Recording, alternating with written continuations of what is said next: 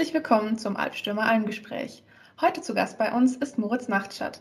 Er ist Fotograf und Geschäftsführer von Protect Our Winters. Kurz gesagt, POW. Hi Moritz. Hallo, freut mich bei euch zu sein. Wir freuen uns, dich bei uns mit dabei zu haben. Neben mir sitzt übrigens auch noch der Felix, der ist auch mit dabei. Servus an alle Zuhörer und vor allem Servus an den Moritz nach Österreich rüber. Dann starten wir doch direkt mal mit der ersten Frage, würde ich sagen. So, also du bist Fotograf und Geschäftsführer. Wie bist du dazu gekommen und was machst du beruflich? Ja, ähm, ist ähm, vielleicht, ich kann es nicht beurteilen, vielleicht ist es eher eine übliche Geschichte, wie ich dazu gekommen bin, vielleicht auch nicht. Äh, beruflich bin ich jedenfalls äh, Fotograf, hauptberuflich, ähm, seit mittlerweile sechs Jahren. Ähm, habe ursprünglich habe ich diverse Sachen studiert, ähm, bin dann aber irgendwann doch zum Entschluss gekommen, dass Studium für mich nichts zwingend ist und habe dann eine Fotografenausbildung gemacht und dann eben noch ein Studium im äh, Bereich der Fotografie drangehängt. Da war ich aber schon äh, als Fotograf beruflich tätig. Ähm, und ähm, die, die Fotografie in der Natur war eigentlich immer schon meine Leidenschaft. Ähm, also vor allem seit ich mich erinnern kann, war ich äh, mit meinen Eltern in den Bergen unterwegs, also vor allem im Sommer. Äh, meine Mutter kommt aus Innsbruck, ich bin aber in Wien aufgewachsen. Ähm, und ähm, je älter ich geworden bin, desto mehr habe ich dann auch gemerkt, dass mir die Natur und die Berge ganz einfach wirklich diese Kraft geben, die ich über das ganze Jahr brauche. Also vor allem dann auch im Berufsleben, ähm, wenn man dann irgendwie doch relativ viel auch vom Schreibtisch sitzt, also auch als Fotograf äh, ist viel Arbeit, äh, einfach die Bearbeitung am Schreibtisch ähm, und einfach das, was das, das tagtägliche Business, was einfach dazugehört, wie in jeder anderen Firma auch. Äh, und irgendwann habe ich mir gedacht, ja, ich würde der Natur einfach gerne irgendwie was zurückgeben. Und ähm, ich bin äh, gerade im Zug äh, nach Lech am Arlberg gesessen im Winter und äh, habe mir gedacht, da ist mir die Idee gekommen, ich könnte doch eine, äh, meine erste Einzelausstellung planen. Und äh, den Gewinn spende ich einer NGO. Und kurz zuvor habe ich bei einer, auch bei einer Ausstellung äh, von Protector Winters Österreich erfahren oder überhaupt von Protector Winters. Das ist ja eigentlich eine weltweite Organisation äh, mit Ursprung in den USA.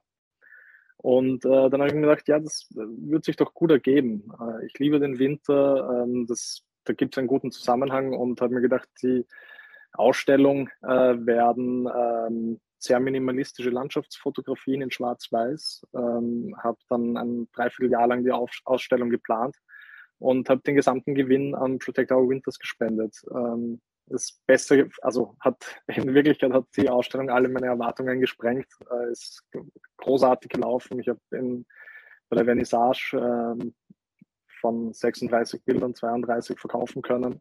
Äh, und insofern ist dann tatsächlich eine schöne Summe für Protector Winters zustande gekommen.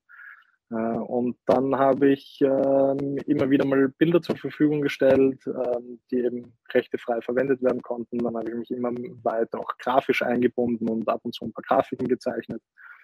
Äh, und dann habe ich mich irgendwann auch in die strategischen Fragen mit eingebunden oder ich wurde mit eingebunden und ähm, es hat mir einfach wahnsinnig Spaß gemacht. Ähm, also ich war schon in der Vergangenheit auch beruflich hatte ich ab und zu auch mal mit der Politik zu tun ähm, und das ist einfach, obwohl sie irgendwo ähnlich ist, ist es doch komplett anders und es ist einfach mühsam und da ist einfach wirklich habe ich gemerkt, man kann einfach wirklich was bewegen, man kann selbst was, äh, was auf die Beine stellen, man kann äh, tatsächlich was bewirken. Und ähm, Genau, dann äh, hat der damalige Vizepräsident mich gefragt, ob ich seinen Posten übernehmen will, weil er aus zeitlichen Gründen nicht mehr konnte.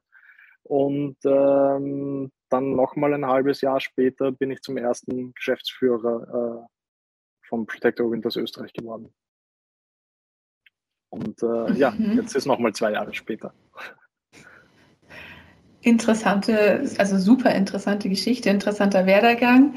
Ähm, herzlichen Glückwunsch für diese Stelle, auch wenn es jetzt schon ein bisschen her ist. Ähm, erklär doch mal für unsere Zuhörer, was Protect Our Winters überhaupt macht, wo das Geschäftsfeld liegt, äh, wie ihr ähm, agiert, für diejenigen, die jetzt da noch nie was von euch gehört haben. Ja, gerne.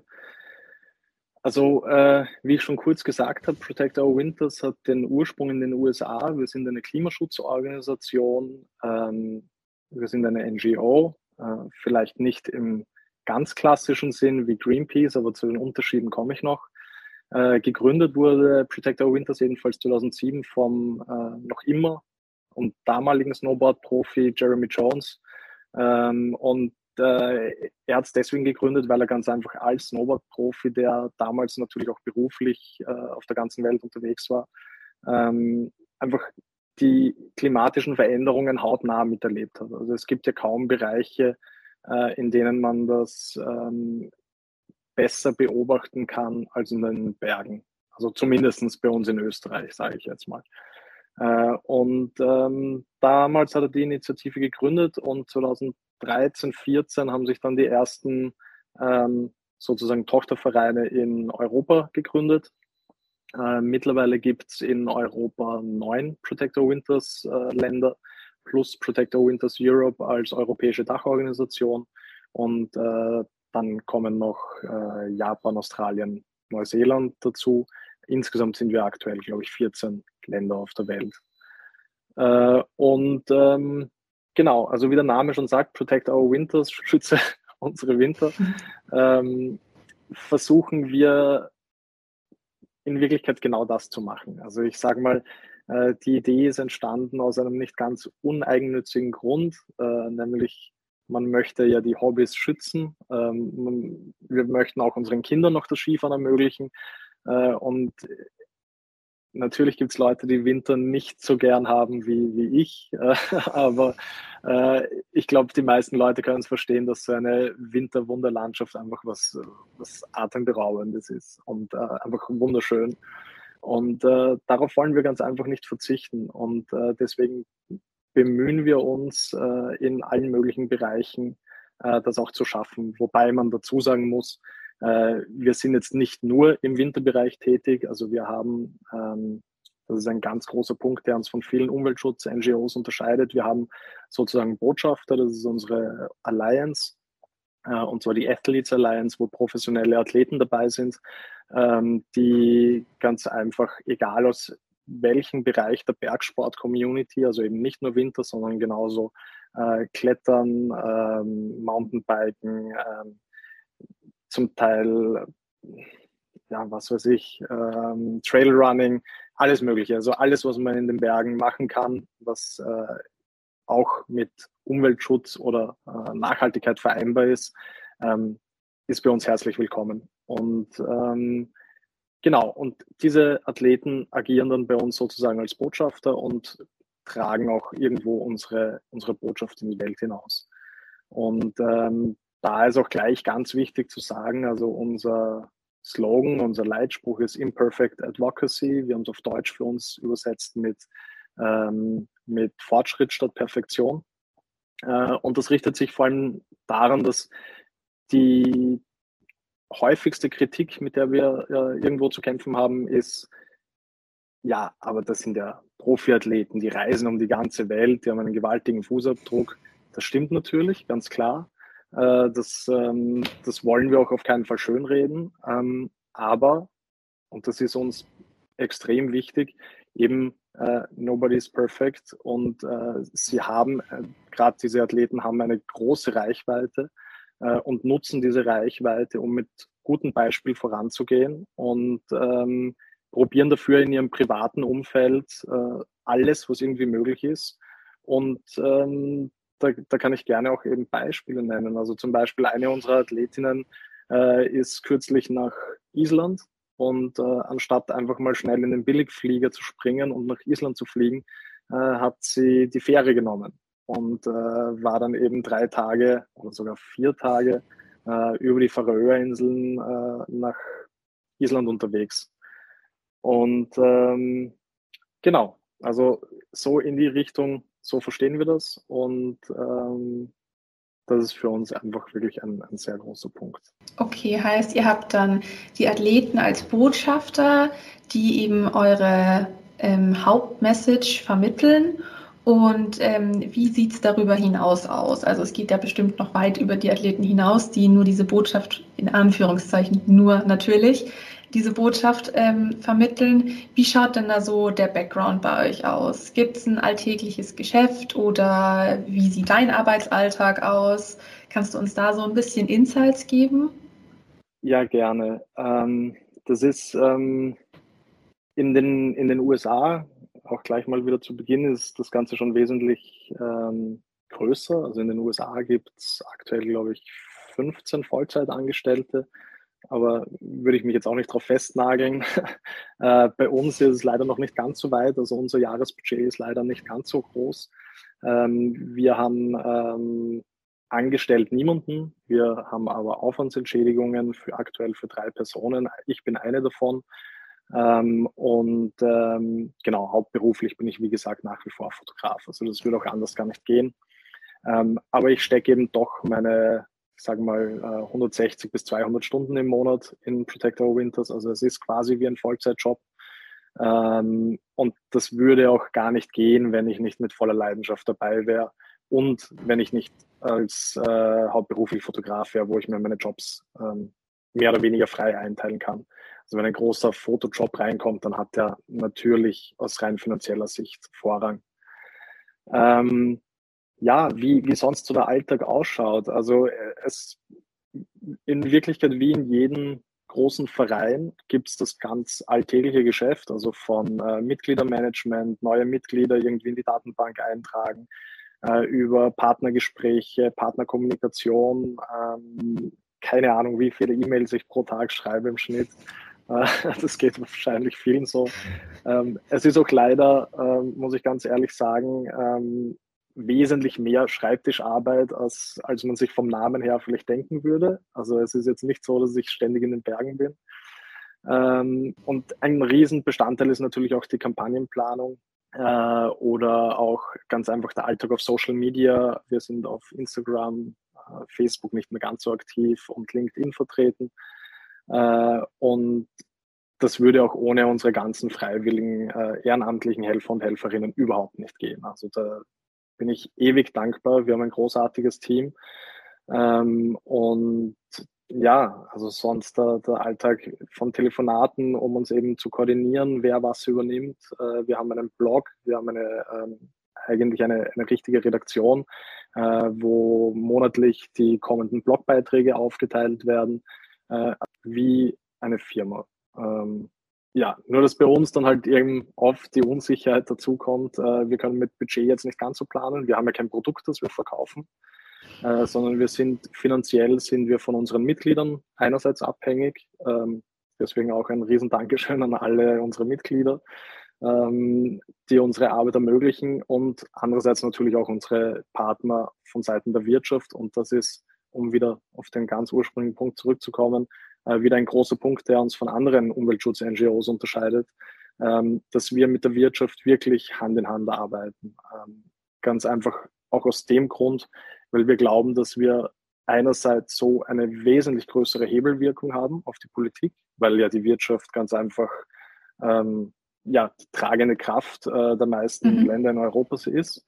Und ähm, insofern können wir mit, äh, mit den Firmen, mit den Konzernen zusammen da einfach deutlich mehr bewirken. Und ähm, es wäre jetzt natürlich wahnsinnig arrogant zu sagen, dass äh, irgendwie die Nachhaltigkeit von Firma XY auf uns zurückzuführen ist.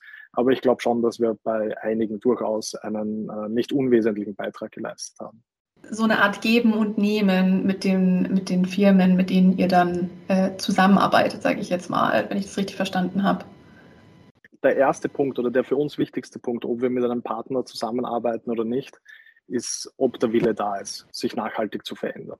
Ähm, dann folgt dem natürlich auch eine Recherche unsererseits, äh, wer hinter der Firma steht. Bei kleineren Firmen ist das einfacher als bei größeren, äh, ob das auch wirklich ernst gemeint ist. Äh, was mittlerweile nicht mehr ganz so einfach ist. Greenwashing ist leider ein wirklich mhm. riesengroßes Problem. Ähm, ja. Und äh, wir haben schon Anfragen gehabt, die wir abgelehnt haben, äh, weil sie sich quasi mit unserem Logo einfach nur als grün branden wollten.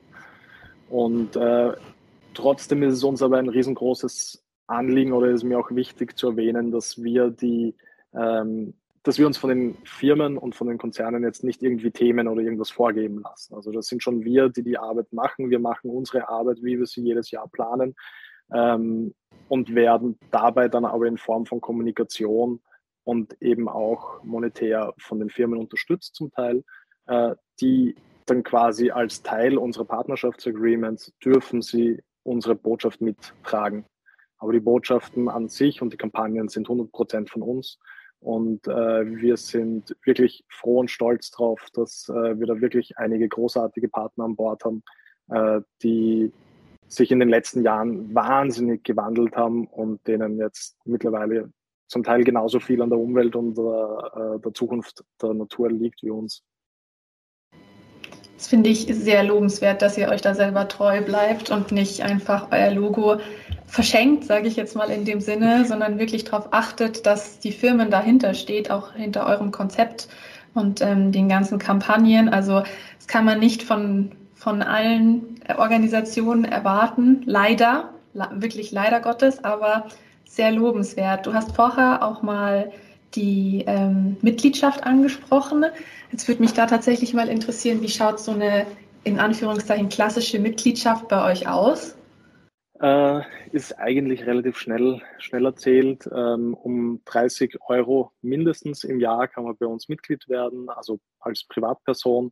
Äh, seit kurzem haben wir auch für Familien bis zu vier Familienmitglieder die Möglichkeit, um mindestens 50 Euro Mitglied zu werden. Und für Teams ab einer Größe von fünf Personen äh, machen wir individuelle Angebote für Teammitgliedschaften. Ähm, dafür bekommen sie dann äh, unsere Newsletter natürlich äh, hin und wieder, jetzt ich kann nicht sagen regelmäßig, sondern immer wenn sich was ergibt, auch exklusive Angebote für äh, Mitglieder, wie zum Beispiel, äh, wir haben jetzt für dieses Jahr, das ist von der Schneelage abhängig, geplant, äh, Safety Trainings im Schnee zu machen, also Lawinenkurse ähm, oder geführte Skitouren oder eben irgendwelche Kinoabende, ähm, also von, von Filmpremieren unserer Athleten und Athletinnen. Äh, also genau in diese Richtung. Interessant, cool. Heißt, man kann sehr leicht Mitglied werden und euch da auch weiter unterstützen. Also was sehr, sehr schnell was Gutes tun, sage ich jetzt mal. Ganz genau. Also ich muss aber eben wirklich auch betonen, also in erster Linie sind die 30 Euro äh, Unterstützung für uns und ist, ähm, ist quasi eine, eine Spende an uns, damit wir mit unserer Arbeit auch so wie bisher weitermachen können äh, oder uns sogar weiter ausbauen können, im, im Optimalfall natürlich.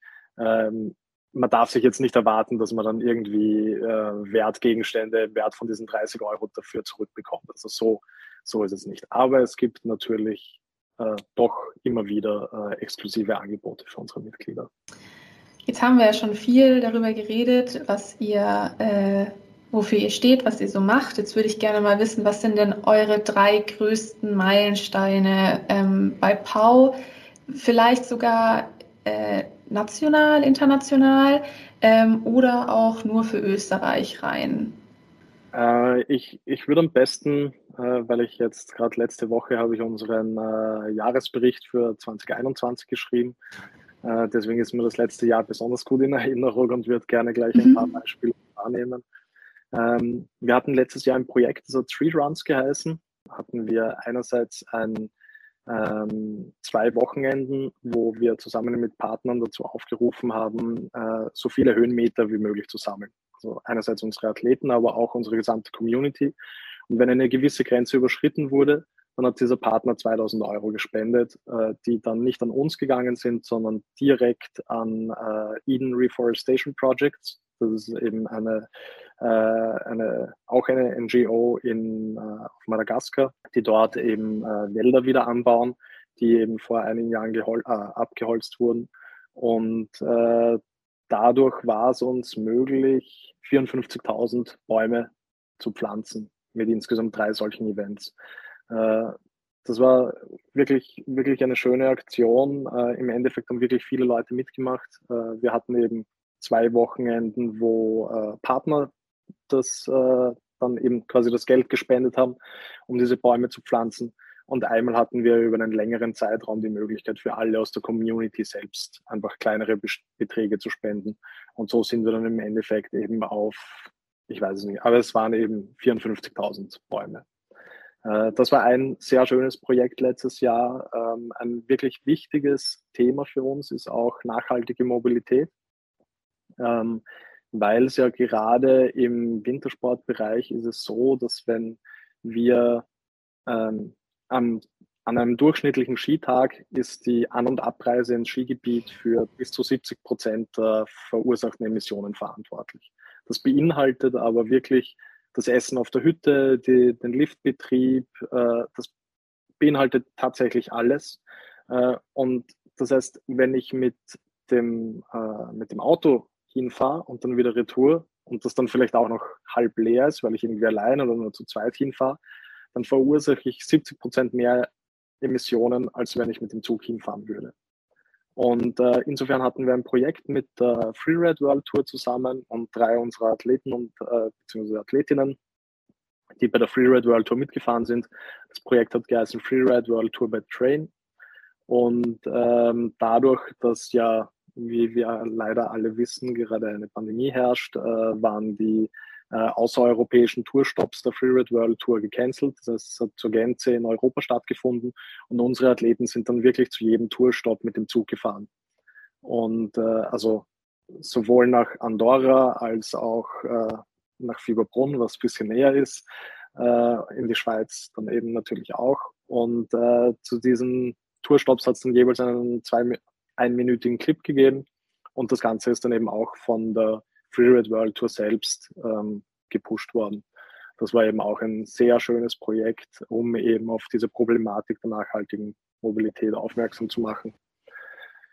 Und äh, das wahrscheinlich größte Projekt letztes Jahr war ähm, eine Kampagne. Ähm, in Österreich ist äh, vor mittlerweile über einem Jahr unser Klimaschutzgesetz ausgelaufen. Äh, da sind wir leider nicht ganz so vorbildlich wie in Deutschland. Ähm, und ähm, seitdem gibt es kein neues. Es ist leider nicht verpflichtend, dass man ein Klimaschutzgesetz hat.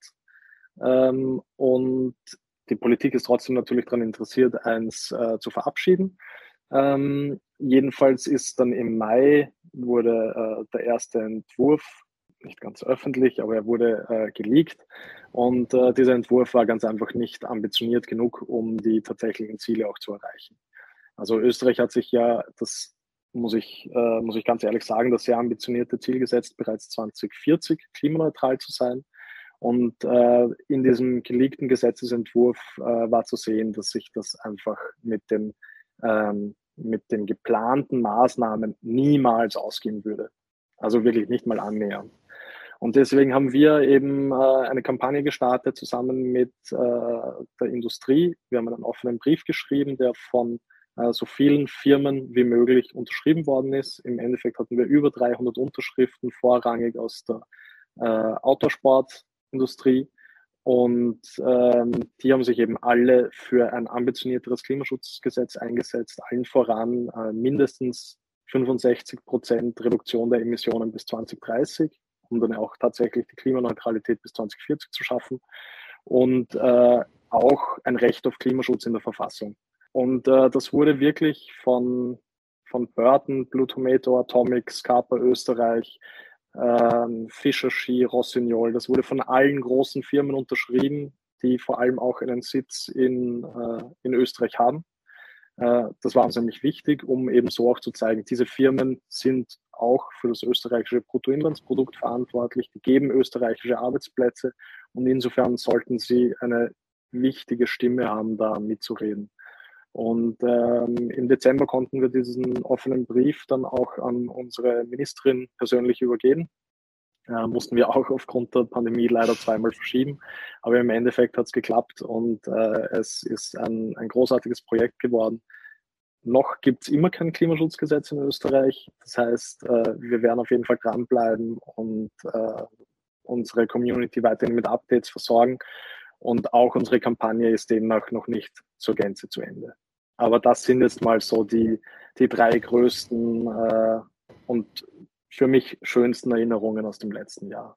Fantastisch. Der letzte Meilenstein mit dem offenen Brief finde ich ganz toll, wie ihr die Firmen hinter euch stehen habt, gerade die großen, die Big Player, ähm, die wichtigen für die Wirtschaft, wie du schon gesagt hast, dass die da mitmachen und, und hinter dem Sport auch so sehr stehen, finde ich. Ja. Also Hut ab an Na, euch. Danke. Also es war wirklich äh, großartig zu sehen, ähm, dass das Thema einfach wirklich auch schon äh, da angekommen ist und dass es mittlerweile wirklich so ist, dass die Industrie eigentlich progressiver ist als die Politik. Üblicherweise denkt man sich ja, die Politik wird von der Industrie gebremst und äh, muss darauf achten. Aber in dem Fall war es ja tatsächlich so oder ist es nach wie vor so, dass die Industrie ähm, ambitioniertere Maßnahmen fordert, als ähm, die Politik bereit ist einzugestehen. Und ähm, ich meine, ist auch ganz klar, also Österreich ist ja eine Wintersportnation, es ist jeder fünfte Job direkt oder indirekt vom Wintersport betroffen.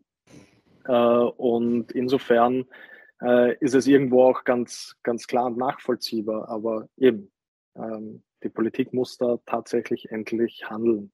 Nach euren drei Meilensteinen würde uns natürlich auch interessieren, ähm, wie seid ihr denn bisher die Vermarktung eurer Angebote, Dienstleistungen oder eurer, eurer Projekte angegangen, um möglichst viele klimaschutzfremde Wintersportler mit ins Boot zu bekommen oder damit die ähm, von euren Projekten auf möglichst vielen Kanälen erfahren? Ja, das ist gar nicht, äh, gar nicht so einfach.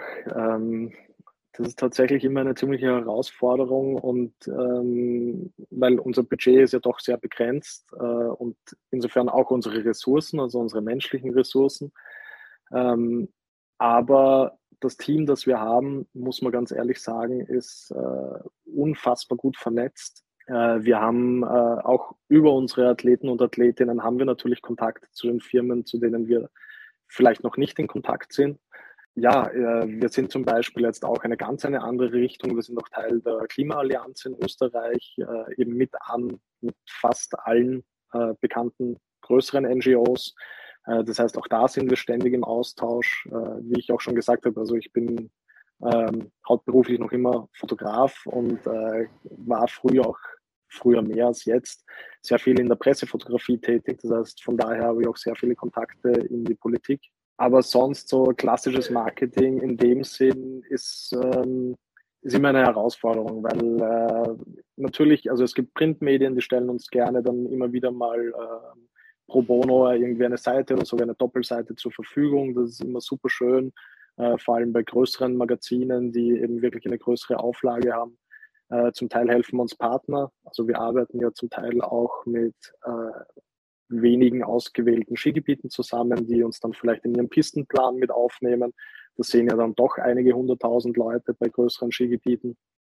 Ähm, aber sonst müssen wir leider auch das Angebot von äh, Facebook und Instagram zum Teil ähm, annehmen und äh, dort dann halt eben, wenn auch nur bedingt, aber doch irgendwo Werbung schalten. Also ist nicht unser liebstes Mittel, aber es ist, äh, so ehrlich muss man sein, es ist leider doch relativ effektiv und ähm, ohne wäre es wahrscheinlich dann manchmal gerade bei Kampagnen doch schwierig.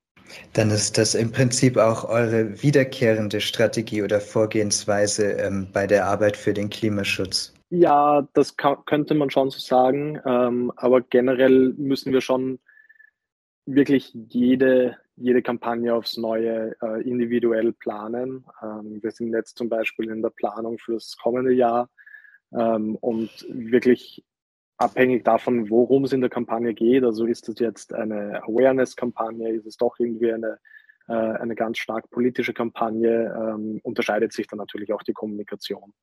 Ähm, zum Beispiel in unserer kommenden Kampagne wollen wir sehr stark mit Video arbeiten. Ähm, aber die Verbreitung der, der, der, Medien, also Videos oder Posts oder äh, Stories oder was auch immer oder auch in Printmedien, die ist tatsächlich meistens die gleiche. Ja. Fällt mir gerade ein, also äh, muss noch mal kurz ein, ein kurzes Shoutout. Wir haben seit kurzem auch eine, äh, eine Marketingagentur, äh, also eine PR-Agentur, die für uns arbeitet, eben auch pro bono. Ähm, und ähm, genau, also wirklich ohne den ganzen großartigen Partnern, die wir haben, wäre unsere Arbeit in dem Sinn so gar nicht möglich. Was uns noch interessieren würde, du hast ja vorher gesagt, PAU ist international sehr breit aufgestellt. Gibt es denn eine Art Head Office, die eine Strategie vorgeben, die dann von den nationalen, regionalen Dependancen so umgesetzt werden soll? Oder entwickeln diese Dependancen ihre eigene Strategie für das Ziel Klimaschutz? Ähm, sowohl als auch. Also es gibt eben, wie gesagt, ähm, der, der Mutterverein kommt eben aus den USA äh, und in den USA funktioniert einfach wirklich äh, sehr viel anders, als es bei uns ist. Ähm, also gerade politisch. Ähm, das heißt, in den USA gibt es natürlich andere Schwerpunkte, aber wir haben eine gemeinsame, äh, doch irgendwo eine gemeinsame Strategie. Wir haben alle als großen gemeinsamen Schwerpunkt die Mobilität, äh, also nachhaltige Mobilität mhm. vor allem. Ähm, und in Europa wiederum haben wir eben, wie auch schon kurz gesagt, äh, Protect Our Winters Europe als Dachorganisation. Und da planen wir schon üblicherweise ein bis zwei größere europaweite Kampagnen jedes Jahr. Also wir hatten auch ähm, jetzt im November bei der Weltklimakonferenz hatten wir unsere erste weltweite Kampagne. Äh, da ging es um ein für uns komplett neues Thema, Divestment. Äh, also wirklich die Investitionen in, ähm, in fossile Brennstoffe. Äh, und dabei haben wir uns vor allem auf den Sektor der Banken fokussiert, ähm, inwieweit Banken eben in fossile Brennstoffe investieren.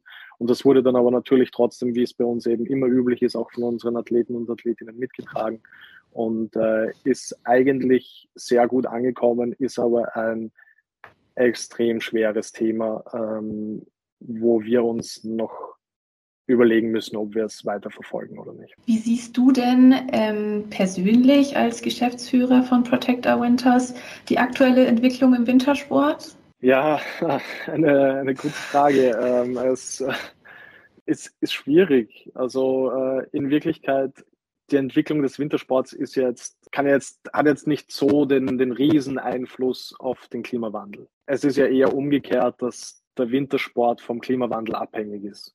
Also in Österreich haben wir den Fall, dass erste Skigebiete bereits zusperren müssen, weil die Schneesicherheit einfach nicht mehr gegeben ist und äh, einfach in vielen Tagen im Jahr ganz einfach zu wenig Schnee liegt und es auch zu warm ist, um mit Kunstschnee zu beschneien.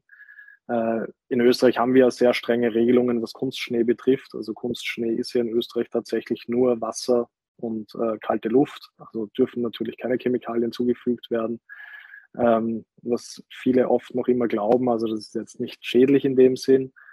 Aber ja, so, ich denke, man müsste die, gerade was den alpinen Skisport, äh, Skisport betrifft, müsste man sich langsam wirklich gut überlegen, die Saison nicht einfach um äh, einen Monat nach hinten zu verschieben. Also äh, der Saisonauftakt ist meistens ich glaube, Anfang November oder so. Ähm, und äh, da ist es unter natürlichen Bedingungen üblicherweise nie möglich, gut Ski zu fahren. Also, äh, und dafür zieht sich der Winter ja immer öfter länger hinaus. Also, ähm, wie ich ein Kind war, konnte ich zu Weihnachten äh, oder um die Weihnachtsfeiertage so gut wie jeden Tag Skifahren gehen. Äh, und ich kann mich ehrlich gesagt, jetzt gab es zwar wieder ein paar Ausnahmejahre, aber so im Großen und Ganzen war das die letzten zehn Jahre vielleicht ein oder zweimal möglich. Äh, und von dem her muss man sich da schon irgendwie was überlegen. Also gerade die Skigebiete äh, sollten wirklich äh, sehr daran interessiert sein, mit gutem Beispiel voranzugehen und so nachhaltig wie möglich zu wirtschaften. Viele machen das auch schon, muss ich, muss ich ganz ehrlich sagen. Also da gibt es großartige Projekte von ähm, Energiemanagement, äh, Wassersparmaßnahmen. Äh, man kann ja auch tatsächlich die, äh, die Speicherseen für die Kunstbeschneiung so anlegen, dass das Wasser quasi wieder direkt zurückfließt und ähm, dadurch dann eben auch wieder Energie gespart wird. Wenn die Speicherseen dann zusätzlich auch noch oben am Berg sind, dann spart man sich auch die Energie, um das Wasser auf den Berg raufzupumpen. Und äh, dann, dann kann man da schon sehr viel einsparen. Das heißt insgesamt, ja, äh, die Entwicklung ähm, früher oder später wird es in einigen Skigebieten nicht mehr möglich sein, Ski zu fahren. Ähm, aber ich denke schon, dass wir in eine richtige Richtung gehen, dass, äh, Skifahren zumindest so lange wie möglich noch irgendwie hinauszuzögern. Ähm, ja. Ja, wir, wir kennen bestimmt alle die erschreckenden Bilder, ähm, die man im Winter vielleicht auch sieht von grünen Pisten, die man so ja gar nicht sehen will. Und ähm, auch, dass sich die Saison immer weiter nach hinten rauszieht, merken wir ja alle. Also gerade an dem Beispiel, wo du gesagt hast, dass äh, man um Weihnachten normalerweise immer rum Skifahren gehen konnte oder vielleicht auch um Silvester rum. Ist ja so der klassische Skifahrurlaub gewesen, würde ich jetzt halt mal sagen. Das geht ja fast gar nicht mehr. Also ähm, meine Familie und ich, wenn wir fahren, ähm, dann fahren wir halt eigentlich eher primär Ende Januar oder im Februar rum, weil da eben die Pistenbedingungen am am besten eigentlich sind, so zumindest aus unserer Erfahrung her. Und auch, dass du das jetzt so auch nochmal äh, bestätigt hast. Naja, es ist einfach eine erschreckende Wandlung, sage ich jetzt halt mal.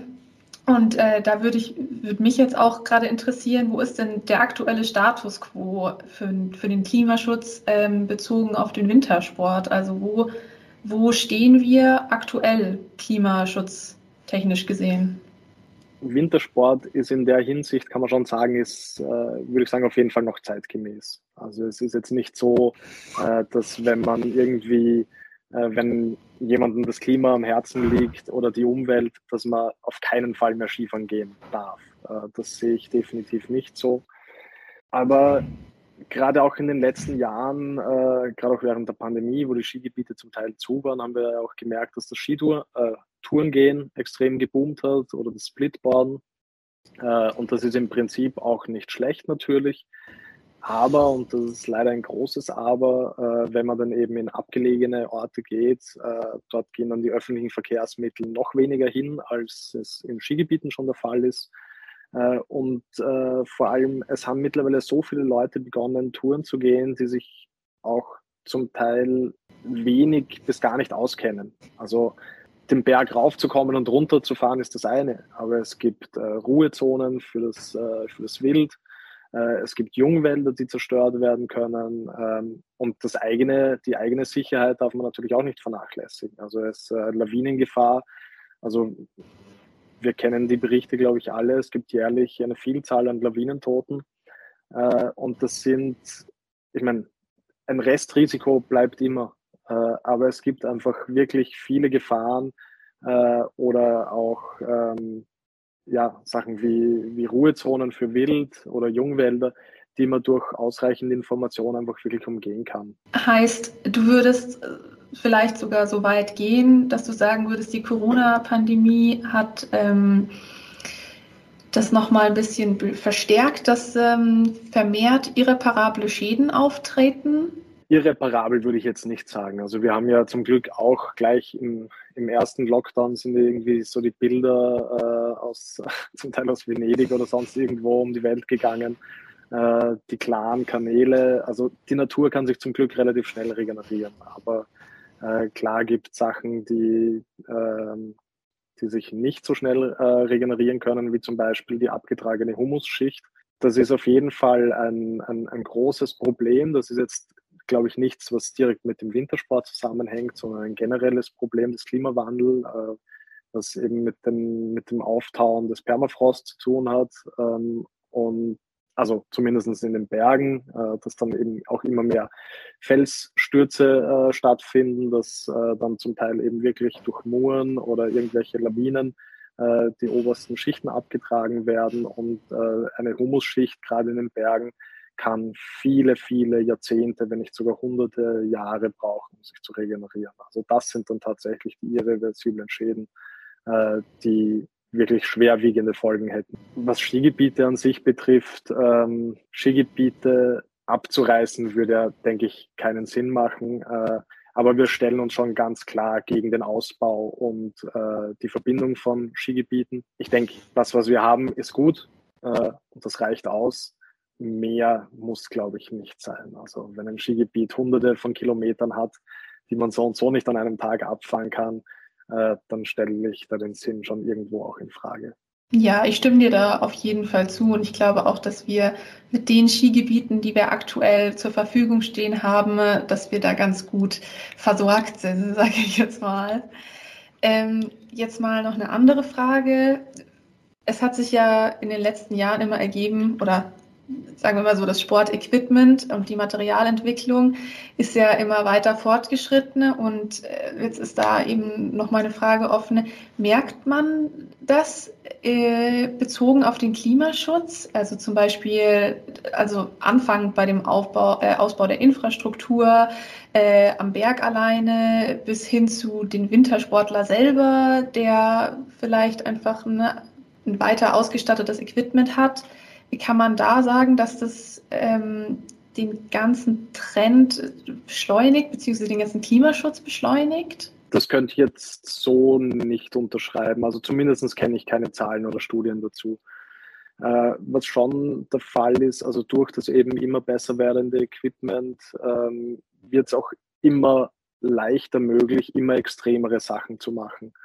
Und äh, da kommt dann eben wieder genau das ins Spiel, äh, dass man gerade beim Touren gehen oder auch wenn man im Winter draußen übernachtet, äh, dass man sich einfach wirklich gut informieren muss ähm, über Ruhezonen vom Wild äh, und eben die anderen schon erwähnten Punkte. Ja, ich, ich denke, auf den Klimawandel an sich hat das jetzt ähm, meines Wissens nach weniger Auswirkungen. Okay, heißt es liegt eher am Verhalten des Wintersportlers als an dem Equipment selber. Auf jeden Fall. Also das Verhalten ist wirklich ein ganz, ganz großer Punkt. Wie anfangs gesagt, äh, die Fahrt und die Abfahrt aus dem Skigebiet sind für bis zu 70 Prozent der Emissionen verantwortlich. Äh, das heißt, ähm, das hat ja auch direkt mit dem Verhalten der, der Wintersportler äh, zu tun. Und ähm, das ist was, was jeder und jede Einzelne ähm, beeinflussen kann. Mhm. Gibt es so eine Art Optimalverhalten, sage ich jetzt halt mal, dem ein, ein Wintersportler äh, entsprechen kann oder gibt es das gar nicht? Also uns und unsere Zuhörer würde interessieren, als aktiver Wintersportler, wie sähe dann ein aus der Sicht von Pau optimaler Wintersporttag aus? Von in der Früh, von der Reise zum Berg oder ins Skigebiet bis zum Abend zurückkommen. Wie könnte man sich, um die Umwelt nicht unnötig zu belasten, bei seinem Sport optimal verhalten? Mhm. Ja, also am, am besten natürlich, äh, man sucht sich ein Skigebiet, wo man öffentlich hinkommt. Ähm, das heißt, man reist mit dem Zug, mit äh, selten, aber doch gibt es ja sogar Straßenbahnen äh, oder zumindest mit dem Bus ins Skigebiet. Wenn es keine öffentliche Anbindung gibt, was ja eben auch oft der Fall ist, äh, kann man zumindest äh, Carsharing machen ähm, und schauen, dass man das Auto so voll wie möglich bekommt, also dass man nicht alleine ins Skigebiet fährt, sondern eben wirklich vier oder wenn möglich sogar fünf Leute ins, äh, ins Auto. Ähm, und äh, dann im Skigebiet selbst ist natürlich die, äh, spielt eine große Rolle die Verpflegung vor Ort. Also darauf haben wir jetzt natürlich nicht den, den großen Einfluss als Endkunden, aber irgendwo äh, steuert natürlich na die Nachfrage dann auch das Angebot. Äh, von dem her, wenn man schaut, dass man sich auch dann äh, auf den Hütten äh, irgendwie eher regionale Sachen isst, wenn möglich, vielleicht sogar hin und wieder mal vegetarisch, ähm, also wir sind die Letzten, die jetzt mit dem Finger auf Leute zeigen und Leute verurteilen dafür, dass sie Fleisch essen. Ich esse gelegentlich selbst sehr gerne Fleisch. Aber dann eben schauen, dass es zumindest aus der Region kommt, dass man vielleicht nicht eben wie in manchen Skiorten den irgendwie Sushi aus Alaska isst. Und ähm, ja, also äh, von dem her denke ich wirklich, dass es einfach, wir müssen das in unseren Köpfen auch einfach wirklich äh, irgendwo um, umstellen, dass es einfach kein Verlust an Lebensqualität ist, äh, das Auto daheim stehen zu lassen, sondern in Wirklichkeit ein, ein Gewinn an Lebensqualität. Also ich verlasse die Haustür und setze mich in den Zug und ab dem Moment kann ich mich entspannen. Und wenn der Zug dann auch wirklich bis ins Skigebiet geht, was ja bei vielen schon der Fall ist, äh, dass die, dass die Talstation tatsächlich neben dem Bahnhof ist, äh, dann ähm, dann geht das in einem über. Ich muss keinen Parkplatz suchen, ich muss nicht vielleicht irgendwie äh, hunderte Meter das Tal hinaus parken, weil schon alles voll ist und dann das alles in den Skischuhen zu Fuß gehen. Ähm, das sind alles wirklich äh, große Vorteile. Und am Rückweg kann ich mich in den Zug setzen und ein Bier trinken. Äh, das würde im Auto auch nur schwer gehen. Also ähm, das, sind, das sind alles vielleicht kleine Vorteile, aber alles zusammen äh, macht es, glaube ich, einen Skitag doch wesentlich lebenswerter äh, mit den Öffis als mit dem Zug. Und ich glaube, das ist auch wirklich das, der größte Punkt. Ja, dann äh, beim Ski-Equipment ist vielleicht noch wichtig, also äh, gerade Athleten und Athletinnen ähm, werden ja durch ihre Sponsoren jedes Jahr mit, ähm, mit neuem Equipment versorgt. Und das ist natürlich auch vollkommen okay so. Äh, was wir da gemacht haben, immer wieder äh, war Flohmärkte zu organisieren, wo dann die Athleten ihr Equipment vom, von der Vorsaison verkaufen konnten. Äh, es gibt in Frankreich gibt es mittlerweile auch eine App, die genau das äh, auch schon äh, digital macht. Das, äh, da sind unsere Kollegen aus von Pau Frankreich stark involviert. Ähm, und sonst kann man natürlich eben schauen, also es gibt Firmen, die diese Message schon gut kommunizieren äh, dass man ganz einfach wirklich schaut, sein Equipment so lange zu behalten wie irgendwie möglich. Und wenn es kaputt wird, zuerst mal an die Reparatur denken und äh, erst, wenn es dann nicht mehr möglich ist zu reparieren und man wirklich was Neues braucht, äh, sich dann auch wirklich was Neues zu kaufen. Meine letzte Skihose zum Beispiel äh, habe ich letztes Jahr entsorgen müssen und die hatte ich davor 16 Jahre. Aber sie war dann tatsächlich schon, äh, es war dann schon tatsächlich allerhöchste Zeit, sie auszutauschen. Ja, bei diesem ähm, Standard an Schnelllebigkeit, leider Gottes, ist man es ja irgendwie gewohnt, dass dass es ja vielleicht was ganz Normales wäre, sich immer wieder was Neues zu holen, um irgendwie vielleicht im Trend zu bleiben oder wie auch immer. Aber das ist eigentlich genau der falsche Ansatz. Gerade das, äh, die Möglichkeit, dass man sein Equipment reparieren kann, ob das jetzt die Skihose ist oder ob das jetzt die Skier, das Snowboard oder die Stöcke sind. Gerade das ist ja eigentlich auch das Wichtige dabei. Das Equipment, das wir haben, das produziert wird, gerade mit der Entwicklung, hält ja so viel länger, als dass wir es zu denken wagen. Also gerade da ist es ja super wichtig, dass man eher darauf guckt, das Ganze wieder zu verwenden, zu sharen vielleicht sogar. Also wenn jemand mal sagt, ich gehe mal auf die Piste, hast du was, dass man da auch gerade mal teilt und sich halt nicht immer das neueste Beste holt, sondern vielleicht auch mal aus den Vorjahren einfach für einen auch billigeren Preis äh, holt. Das, das Ganze es verliert ja nicht an, an Technik oder an Wert, sondern man, man hat ja eigentlich, man zieht ja eigentlich nur Mehrwert daraus, wenn man es wiederverwendet. Genau, ja, das sehe ich ganz genauso. Ja, man, man kann es auch oft äh, den, den Leuten gar nicht vorwerfen, dass sie, dass sie irgendwie sich neue Sachen kaufen. Also wir Fast Fashion äh, hat massiv zugenommen. Man merkt jetzt schon langsam zum Glück wieder ein bisschen einen Gegentrend. Ähm, das ist auch zum Dank einiger Firmen, die dem eben bewusst entgegensteuern. Äh, und ich, ich denke auch, dass die Industrie selbst äh, eigentlich davon profitieren würde, wenn sie eher auf Qualität äh, setzen würden und eben langlebige Produkte machen. Also die, auch die Kunden selbst sind ja dann irgendwo auch dankbar. Also ich, ich freue mich immer, wenn irgendwie was länger hält, als wenn es irgendwie nach kurzer Zeit schon kaputt wird. Also zu der Firma würde ich dann ganz einfach auch nicht mehr zurückgehen und mir dieses Produkt nicht nochmal kaufen. Oder bei Gewand wenn ich es einmal wasche und es ist verzogen oder geht äh, massiv ein, weil ich es irgendwie 10 Grad zu heiß gewaschen habe, äh, auch wenn das dann vielleicht meine eigene Schuld ist. Ähm, das ist für mich schon ein Qualitätsmerkmal und äh, ich glaube, so können die Firmen einerseits schnell ihre Kunden verlieren äh, und so gesehen würden eigentlich alle, allen voran natürlich die Umwelt äh, davon profitieren, wenn wir äh, alle ein bisschen nachhaltiger denken würden. Sehe ich absolut genauso. Also ich bin damit aufgewachsen mit äh, Nachhaltigkeit. Meine Eltern haben immer darauf geguckt, dass wir unsere Sachen so lang wie möglich benutzen und bis sie dann vielleicht mal ein Loch haben, dass man dann auch flickt. Und klar ist man, wie du sagst, auch vielleicht mal selber dran schuld. Äh, klar, also ein, es legt einen ja auch mal auf der Piste hin und wieder. Dann der Schnee ist jetzt nicht gerade die weicheste Oberfläche, dann ist da vielleicht mal ein Loch drin oder so. Aber gerade da wollte ich jetzt auch nochmal einfach appellieren an unsere Zuhörer, vielleicht zweimal ein bisschen drüber nachdenken und äh, schauen, was man noch draus machen kann.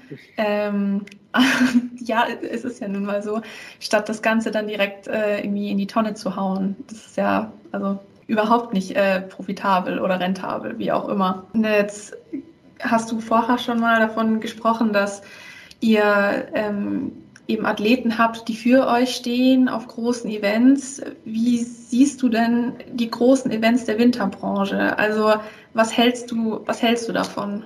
Ja, das ist, ähm, das ist wirklich ganz schwierig und da gibt es große Unterschiede. Also es gibt ja, da muss man wirklich von äh, Event zu Event differenzieren. Die Freeride World Tour selbst zum Beispiel macht schon extrem viel äh, in Sachen Nachhaltigkeit. War noch eins, also hat jetzt zwar nichts direkt mit Nachhaltigkeit zu tun, aber fällt für mich irgendwie auch ein bisschen in die Richtung, äh, eines der ersten Großevents, das äh, Frauen und Männern gleich hohe Preisgelder auszahlt, ähm, haben aber auch sonst Nachhaltigkeitsregeln ähm, und schauen wirklich, ähm, also auch das Projekt mit uns zum Beispiel, ähm, Free Red World Tour by Train, das sie ja eben auch unterstützt haben, zeigt, dass ihnen da auch wirklich viel daran liegt. Ich denke, bei, bei vielen äh, alpinen Skirennen äh, oder bei der, bei der FIS-Saison, äh, ich meine, man hat jetzt irgendwie schon gehört, es findet vielleicht ein Umdenken statt. Ähm, aber ich denke, gerade da wäre es auch wichtig, die Saison äh, eventuell nach hinten zu verschieben. Also, dass man irgendwie die, äh, die Skisaison eben ähm, mit dem ersten Rennen, ich glaube eben Anfang November oder so am Gletscher beginnt, wo irgendwie rundherum noch alles grün ist und äh, oder sogar Ende Oktober äh, und zum Teil lauft man unten auch in der kurzen Hose und im T-Shirt herum und dann fahrt man rauf, irgendwie scharenweise rauf auf den Gletscher und feiert dann dort die großen Partys und zurückbleiben Müllberge wie nur was. Das, äh, sowas kann keine Zukunft haben. Also sowas muss man sich wirklich doppelt überlegen. Ähm, es gibt ja die Möglichkeit, ich bin mir sicher, das ist in Deutschland auch so. Äh, es gibt in Österreich die Möglichkeit, das ist aber auch dann wieder von Bundesland zu Bundesland unterschiedlich, äh, Events als Green Events ähm, zu deklarieren. Äh, dafür muss man ganz strikt den Maßnahmen der, ähm, der jeweiligen Gemeinde oder des Bundeslandes befolgen. Und äh, das hat eben mit äh, der Anbindung der öffentlichen hängt das zusammen äh, oder auch, dass dann natürlich der Müll vor Ort recycelt werden muss. Äh, aber auch mit dem Angebot ist das Angebot, das es dann vor Ort im Rahmen der Gastronomie gibt, ist das irgendwie regional äh, und alles so in diese Richtung. Also das heißt, es gibt Möglichkeiten, man muss sie nur immer mehr wahrnehmen. Die Olympischen Spiele stehen bevor. Ich war jetzt noch nie bei den Olympischen Spielen selbst, aber ähm, traue mich jetzt trotzdem mal zu sagen, dass Olympia sicher nicht das Nachhaltigste ist, was es äh, gibt. Ähm, also da wäre sicher noch viel Luft nach oben. Gerade die Luft nach oben müssen wir ja auch nutzen. Also diese veralteten Konzepte vielleicht, aber dieses veraltete Leben das müssen wir, davon müssen wir uns verabschieden, ganz klare Sache. Genau. Jetzt gibt es natürlich die äh, bekannteste Bewegung, sage ich jetzt mal, Fridays for Future. Ähm, man sieht ganz klar in eurer Kommunikation nach außen, dass ihr eure Kommunikation ganz anders aufbereitet. Liegt es daran, dass ihr euch davon äh, abgrenzen wollt oder liegt es einfach äh, schlicht und ergreifend daran, dass ihr eben im Thema Wintersport äh, euren Fokus gelegt habt? Ähm, sowohl als auch. Ähm, also zuerst mal wirklich Hut ab, was die Bewegung Fridays for Future in den letzten Jahren geschafft hat. Äh, ohne Fridays for Future wären wir definitiv äh, nicht so weit, wie wir jetzt sind, ähm, auch wenn es höchste Eisenbahn ist. Ähm, aber ähm, gleichzeitig wollen wir uns schon auch vor allem in der Arbeitsweise ein bisschen von Fridays for Future distanzieren hört sich so drastisch an. Ähm, aber es gibt eben schon grobe Unterschiede. Also wir, wir mögen Aktionismus durchaus, ähm, aber ich traue mich jetzt irgendwo doch zu sagen, dass wir eher auf Kommunikation miteinander äh, als Konfrontation aus sind äh, und wirklich versuchen, äh, vor allem die Politik eben zum Beispiel mit der Industrie zusammen zu einem Umdenken zu bringen, äh, wirklich diese für uns äh, diese Hebelwirkungen auch zu nutzen, um eben wirklich äh, Größeres zu erreichen und weniger jetzt eben äh, den Protest und die Konfrontation zu suchen, äh, weil es einfach unsere Herangehensweise ist, dass man so dann vielleicht doch mehr weiterbekommt. Ähm, aber deswegen äh, würde ich sie natürlich trotzdem auf keinen Fall verurteilen. Das ist nur eine andere Arbeitsweise. Äh, ihre Arbeitsweise ist genauso wichtig, also den Protest braucht es natürlich genauso. Ähm, aber wir haben uns eben in diesem Fall einfach für eine andere Richtung entschieden und äh, diese Richtung hat bisher recht gut für uns funktioniert. Wo siehst du denn den Wintersport in der Zukunft? Also wird es den klimatisch optimal handelnden Wintersportler jemals geben und wenn ja, dann auch in genügend großer Anzahl? Oder ist der ähm, aktuelle Wintersportler meilenweit vom optimalen Wintersportler entfernt? Wie ist da die Einschätzung von Pau? Ja, ähm, ich, ich denke, das werden wir ähm, schon früher selbst sehen, als, äh, als uns lieb ist. Ähm, ich glaube aber schon, dass wir als, also äh, generell muss ganz einfach eben, wie schon oft erwähnt, äh, gerade bei der Anreise in die Skigebiete muss einfach wirklich ein systematischer Wandel stattfinden. Also äh, wir müssen weg von diesem äh, Gedanken, dass irgendwie die Anreise mit den öffentlichen Verkehrsmitteln irgendwie eine Belastung wäre. Ähm, es ist ja, also ich habe einen kleinen Sohn äh, und äh, ich denke mir jedes Mal, Zug fahren ist herrlich. Also ich, ich kann ihn wickeln, wann ich will. Wenn er schreit, gehe ich einfach mit ihm durch den Zug spazieren. Ähm, ähm, das macht einfach sehr, sehr vieles einfacher. Ähm, und im Auto ist es jedes Mal äh, so der Gedanke, hoffentlich kein Stau, äh, sonst, äh, sonst ja, sonst geht's rund. Natürlich braucht es eben auch die Politik, äh, um eben den, das öffentliche äh, Verkehrsnetz weiter auszubauen, äh, vielleicht die Bustaktung in gewisse Täler zu erhöhen, dass man eben zu gewissen Zeiten häufiger fahren kann, dass es dann auch wirklich gemütlicher und bequemer und den Anforderungen der, der Menschen entspricht. Ja, ansonsten glaube ich, äh, geht sehr, äh, sehr stark in eine, bereits jetzt schon in eine richtige Richtung. Also die Skigebiete werden immer nachhaltiger. Man sieht immer öfter Liftanlagen mit Solaranlagen auf den Dächern. Ähm, zum Teil sind die Skigebiete, also erzeugen die Skigebiete schon so viel Energie, dass sie sogar an die umliegenden Gemeinden was davon abgeben können. Und äh, das eben alles auch aus ähm, äh, erneuerbaren Energien, also zum Teil durch Wasserkraft, die sie zwar auf den Berg raufpumpen müssen, aber dann auch wieder äh, runterlassen können und so Energie gewinnen. Also äh, da gibt es viele Möglichkeiten. Ich glaube, wir gehen schon in eine sehr gute Richtung, aber wir als Konsumenten und als Endverbraucher äh, können da noch ganz viel verändern.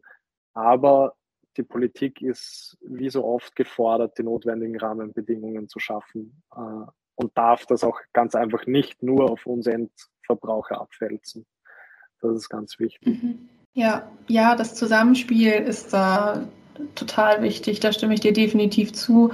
Und gerade auch am wichtigsten einfach das Umdenken bei jedem einzelnen Wintersportler. Also ich hatte das so bis jetzt noch nicht äh, auf dem Schirm überhaupt, dass man ja im Zug sein Bierchen genießen kann, wie du so schön gesagt hast, und dass, äh, dass, die, also, dass der ganze Tag eigentlich entspannter gestaltet werden kann weil man eben so Themen wie Stau oder ein schreiendes Kind äh, oder eben anderen Einflussfaktoren einfach aus dem Weg geht, indem man sich entspannt in den Zug setzt. Also das ist alles eine Sache der Einstellung ja. und ähm, ist halt super wichtig. Glaubst du, dass wir so weit kommen werden, dass bei genug Wintersportlern ähm, so ein Umdenken stattfinden wird? Ähm, bist du da der Überzeugung? Ich glaube schon.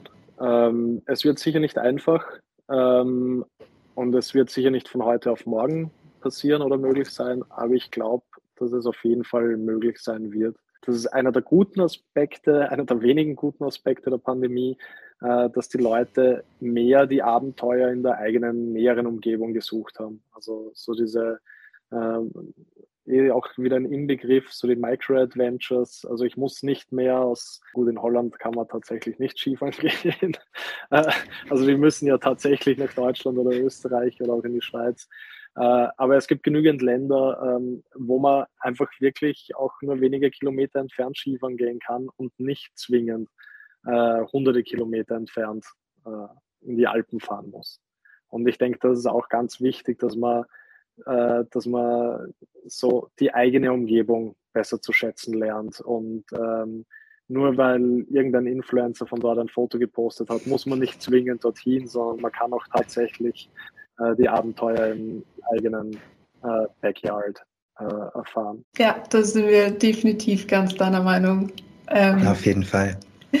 Gerade das, ähm, die eigene Heimat nochmal vielleicht sogar ganz neu kennenzulernen, ähm, ist ja auch nochmal ein ganz anderer Reiz. Klar ist es schön, mal woanders Skifahren zu gehen, wenn sich die Gelegenheit ergibt, sage ich jetzt mal.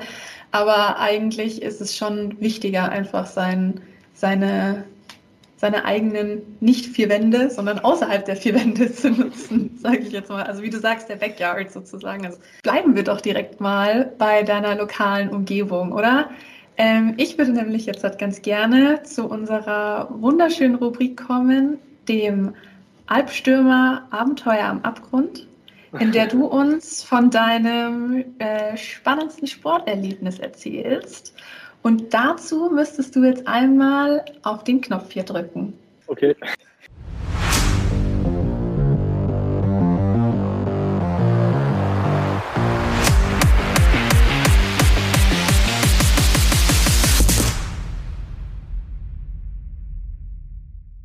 Ja, meine, mein Abenteuer am Abgrund äh, war fast im, im wahrsten Sinne des Wortes ein Abenteuer am Abgrund. Ähm, nicht im eigenen Backyard, muss ich ehrlicherweise zu, zugeben, sondern es war in Osttirol.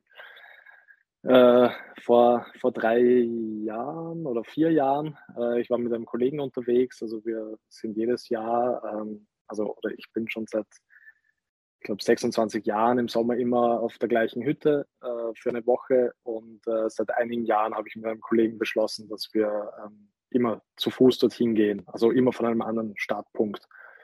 Ähm, und äh, in diesem Fall sind wir ein bisschen südlich des äh, Großvenedigers, ähm, Großglockners losgegangen.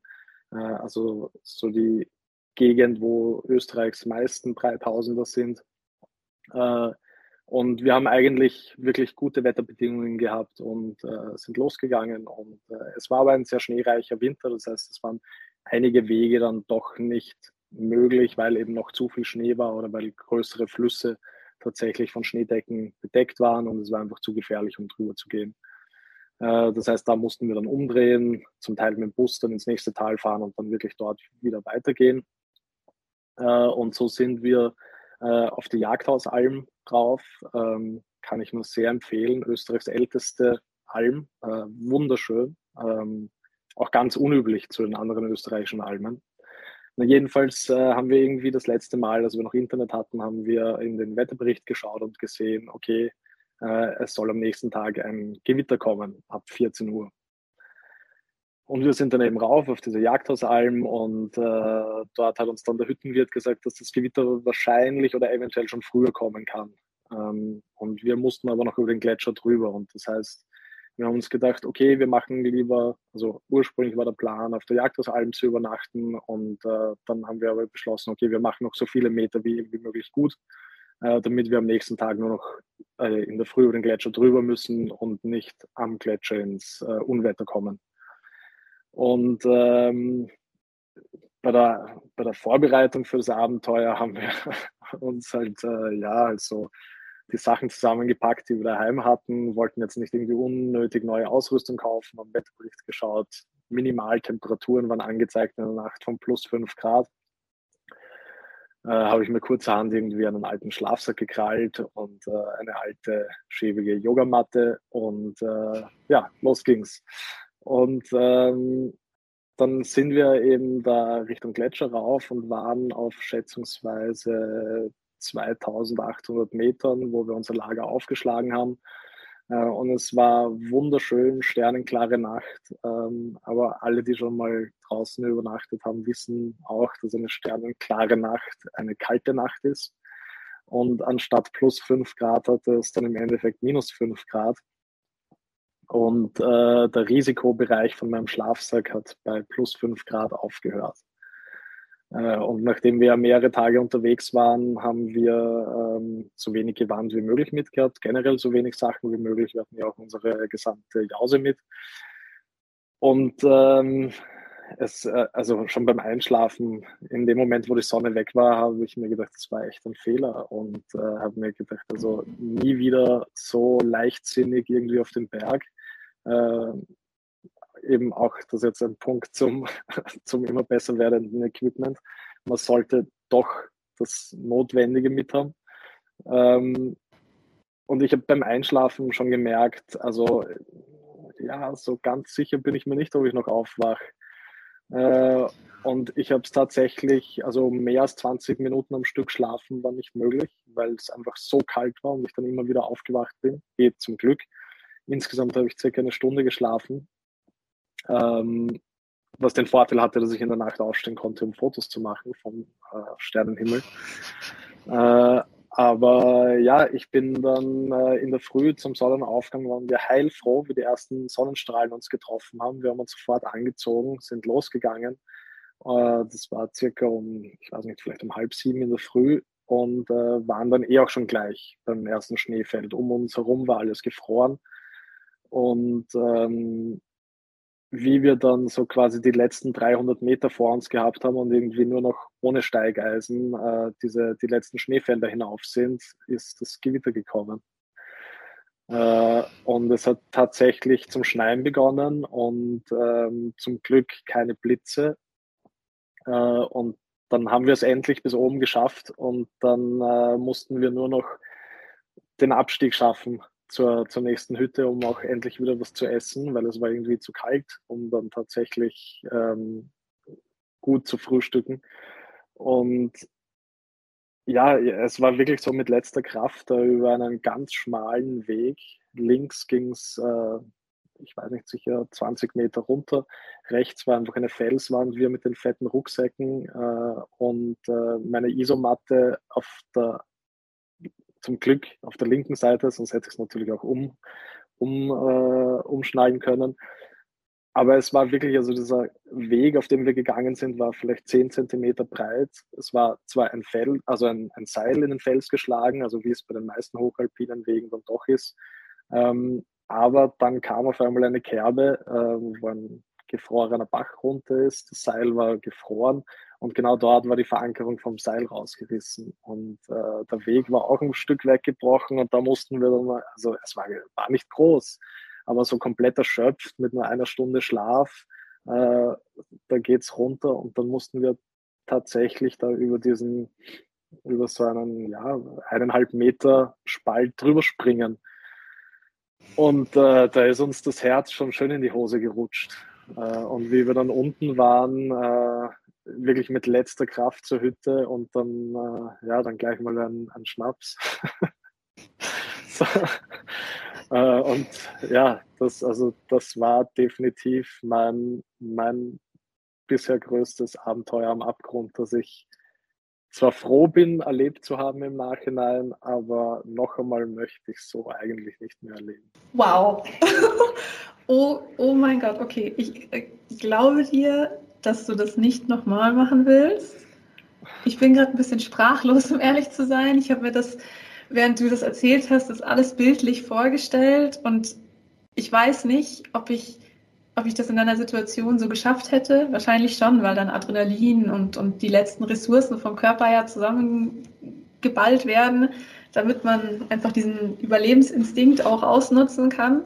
Aber Hut ab an euch zwei, gerade mit diesem schmalen Weg, dem, dem, dem, dem nicht befestigten Seil mehr und dann auch noch da diesen Sprung hinzulegen. Also ich stelle mir das unglaublich spannend und gefährlich zugleich vor und äh, weiß gar nicht so recht, was ich sagen soll. Wow. Ja, wow. also wie gesagt, es war mehr leichtsinnig. Also ähm, zumindest die, die halb erfrorene Nacht ähm, hätte man sehr, sehr leicht vermeiden können. Äh, und ja, aber es war wirklich eine Erinnerung zu was der menschliche Körper fähig ist. Also es war irre. Also im Normalfall hätte ich gedacht, bin ich am nächsten Tag irgendwie zumindest todkrank, irgendwie so die Nacht halb erfroren, irgendwie im, quasi im Schnee und Eis zu liegen. Aber ja, ging alles gut. Äh, am nächsten Tag waren wir, muss ich dazu sagen, auch dann wieder in einem Tal und haben tatsächlich auch wieder in Betten geschlafen. Äh, sind dann aber am nächsten Tag dann auch schon wieder 30 Kilometer gegangen. Also das geht dann schon. Ganz zum Schluss und leider sind wir da jetzt schon wieder angelangt beim Albstürmers Almgespräch. Stellen wir immer die ganz große Frage. Und zwar würde uns interessieren, was ist der Sport für dich? Ich versuche es zur Abwechslung mal kurz zu beantworten. Ähm, es ist für mich, Sport ist für mich äh, einfach der perfekte Ausgleich äh, zur Arbeitswelt und ähm, Sport in der Natur ist zusätzlich für mich einfach die Energiequelle äh, für alles andere. Fantastisch. Danke, Moritz, für das Gespräch heute. Es war super aufschlussreich, informativ.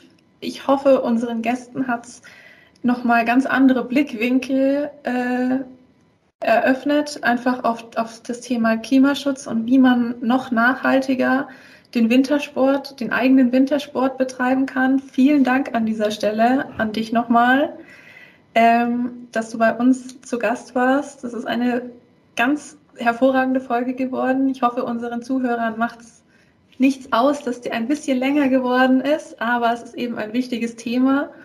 Und ähm, ich hoffe, ihr da draußen habt viel mitgenommen aus dem Ganzen und äh, könnt und wollt in Zukunft auch was an eurem eigenen Wintererlebnis verbessern. Ja, danke euch auch für die Einladung, hat mich sehr gefreut, äh, hat Spaß gemacht. Ähm, ja, und auch natürlich Kompliment an euch, ihr habt das äh, großartig gemacht äh, und ähm, war, war schön, war ein schöner Nachmittag. Vielen Dank, Moritz Nachtschat, Geschäftsführer von Protect Our Winters in Österreich. Wir sagen an dieser Stelle bis zum nächsten Mal, unsere lieben Zuhörer, und bis dann.